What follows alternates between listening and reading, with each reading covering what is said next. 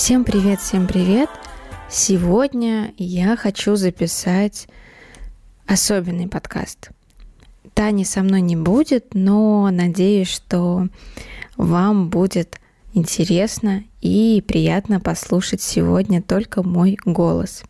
Сегодня 25 октября, день рождения моего младшего брата, и я хочу его еще раз поздравить. Сеня, с днем рождения тебя. Я тебя очень люблю. Что еще делает этот эпизод особенным? Сегодня я хочу поделиться с вами своим рассказом. Я еще ни разу не записывала свои рассказы голосом, да и вообще а, довольно редко делюсь своими записями. Этот рассказ навеял мне воспоминания с детства – и мне кажется, что самое время вам его прочитать. Облако. Как часто мы видим в фильмах кадры, где перед героем или героиней жизнь проносится буквально за считанные минуты. Чаще всего эти сцены показываются нам либо в режиме замедленной съемки, либо наоборот, как нарезка из быстро сменяющихся событий – этот прием используют в кинематографе для драматизации момента.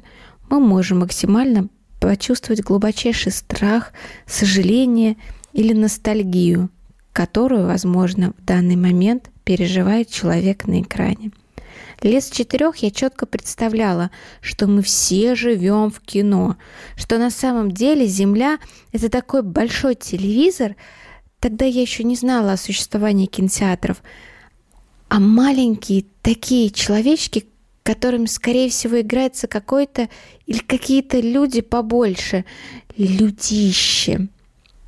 Это было довольно увлекательно представлять, что кто-то вот взял и поставил маму на кухню, чтобы она наконец-то пожарила любимые мною кабачковые оладьи. Вот только было не по себе от того, что этот большой кто-то мог куда-то перенести меня ночью. Поэтому я всегда спала с охраной в виде огромного медведя. Его тут точно никто никуда не подвинет, он же огромный. В какой-то момент, кажется, это было уже в начальной школе, Мою фантазию начал подогревать случайно просмотренный еще на старом телевизоре с рябью сериал «Твин Пикс». Я мало что понимала, но эмоционально чувствовал присутствие дискомфорта, уязвимости, но вместе с тем парадоксально ощущала уют. Все думала, а если мы в фильме – Почему со мной не случается ничего киношного? Где все эти красочные моменты, озарения, драмы, счастливые концы? Много лет спустя я отпустила мысли о том, что мы в ящике, училась в лицее, влюблялась в мальчиков. И как-то в выходной я осталась с младшим братом дома, родители уехали к друзьям, мы вышли на улицу. Не было ни облака, чистое, голубое. Нет – ярко-голубое небо. Брат начал копошиться в песочнице, разговаривая с выдуманными, выдуманными друзьями. Я пошла выносить мусор. Было тихо, так тихо, будто даже мухи перестали жужжать, а ветер просто вдул себя внутрь и замер. Вернувшись, я зашла на крыльцо поставить пустое ведро, и в этот же момент меня поглотило тупым лопающимся звуком взрыва. Будто ты под водой, и твои уши слышат все, но с эффектом отдаленности. Метнувшись, я выбежала к брату, схватила его в охапку, подняла глаза и увидела облако. Это было единственное облако на небе в тот день. Я уже знала о Хиросиме.